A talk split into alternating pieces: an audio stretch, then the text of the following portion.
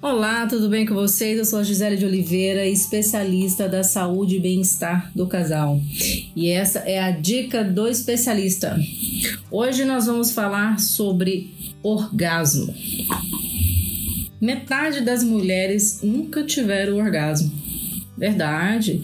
De acordo com o projeto de sexualidade da USP, o ProSex, mais de 55% das mulheres têm dificuldades para atingir o orgasmo. E entre elas, 67% sentem dificuldades para se excitarem. E por que que isso acontece? O cansaço, o estresse, a ansiedade, né? Traumas do passado, a falta de concentração, de intimidade e também a falta de diálogo com o parceiro. Tudo isso contribui para que a mulher tenha essa dificuldade de, de se excitar e perca o desejo, né, pelo, pelo sexo. O autoconhecimento, ele é outro fator que contribui, né, para atingir o ápice do prazer sexual. Então, as mulheres têm essa dificuldade ainda, é levado como tabu por grande parte da sociedade. Mas você precisa se autoconhecer, seja sozinha, conhecendo o próprio corpo e as zonas é, que mais causam prazer, ou seja com parceiro, né? Porque é importante você se tocar e saber o que mais te agrada na hora H. E é preciso também compreender que as relações sexuais vão muito mais além da penetração. E o que é o que no, normalmente leva, né, ao orgasmo masculino. Toda prévia, todo o clima romântico, as preliminares e carícias são muito importantes para que ela sinta o prazer, né, de uma forma satisfatória e com mais facilidade. Então vamos para o primeiro, que vai ser o orgasmo clitoriano. Você sabe que este local ele é super sensível, né?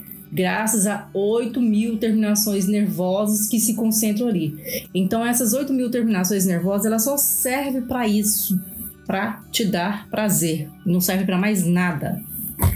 Se você é como a maioria das mulheres, este é seu principal ponto de estimulação. Então, focar apenas no clitóris vai dar a você o orgasmo menos prazeroso do que se seu parceiro tocar, acariciar ou massagear outras partes da sua genitária antes de chegar ao seu lugar favorito. O outro orgasmo é o orgasmo vaginal. O orgasmo vaginal ainda existe algum debate sobre o fato do ponto G existir ou não? 30% das mulheres afirmam sentir grandes coisas quando a zona erógena é estimulada por meio da penetração. Então, é bem tranquilo, só que poucas mulheres sentem né, o, o prazer neste momento. Então, o autoconhecimento é muito importante nessa parte. Orgasmos misto. Especialistas dizem que orgasmos vaginais e clitorianos combinados são mais potentes.